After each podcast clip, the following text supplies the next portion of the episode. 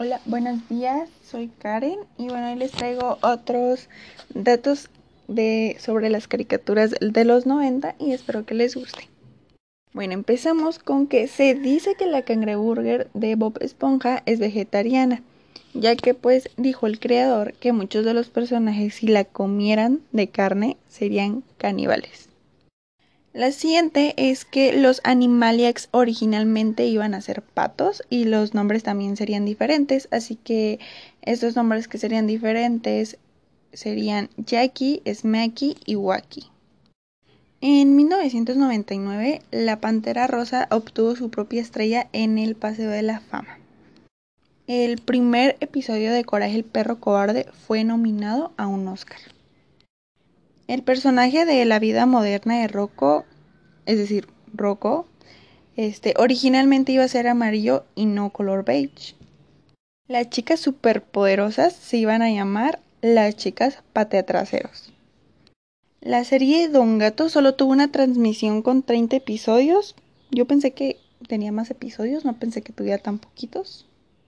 Tommy Jerry es la caricatura con más Óscares en la historia.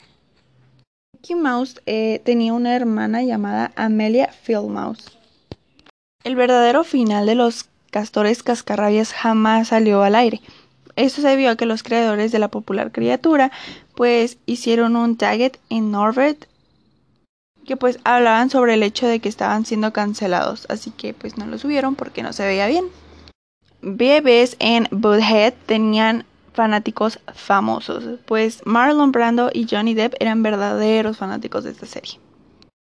Aventuras en Pañales surgió de una curiosa pregunta. Bueno, la creadora de la serie, Arlene Kasky, llegó a hacerse una extraña pregunta. Si los bebés pudieran hablar, ¿qué dirían? Y así fue como toda la caricatura surgió.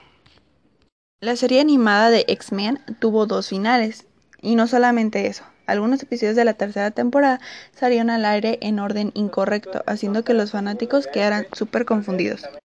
El acento extraño de Dexter, del laboratorio de Dexter, este, el creador de la serie explicó que le puso un acento al personaje porque dice que todos los científicos bien conocidos tienen acentos. Cuando South Park salió al aire, un capítulo donde se burlan de padre de familia, el equipo de producción de la serie recibió flores de parte de los productores de Los Simpson. Kevin Conroy fue el primer actor en usar voces diferentes para Batman y Bruce Wayne en la serie Batman. El rapero Busta Rhymes fue el primer que le dio primer rapero que le dio la voz a raptar en, en aventuras en pañales. Bellota de las chicas superpoderosas en realidad se iba a llamar Bud, que significa capullo.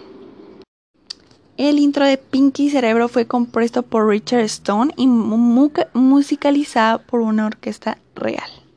El popular episodio Bobster en Betsy Van a Hawaii de los Teeny Tones fue escrito por tres adolescentes. El lector Seth MacFarlane Trabajó como escritor para las populares criaturas como La vaca y el pollito, Johnny Bravo y el laboratorio de Dexter.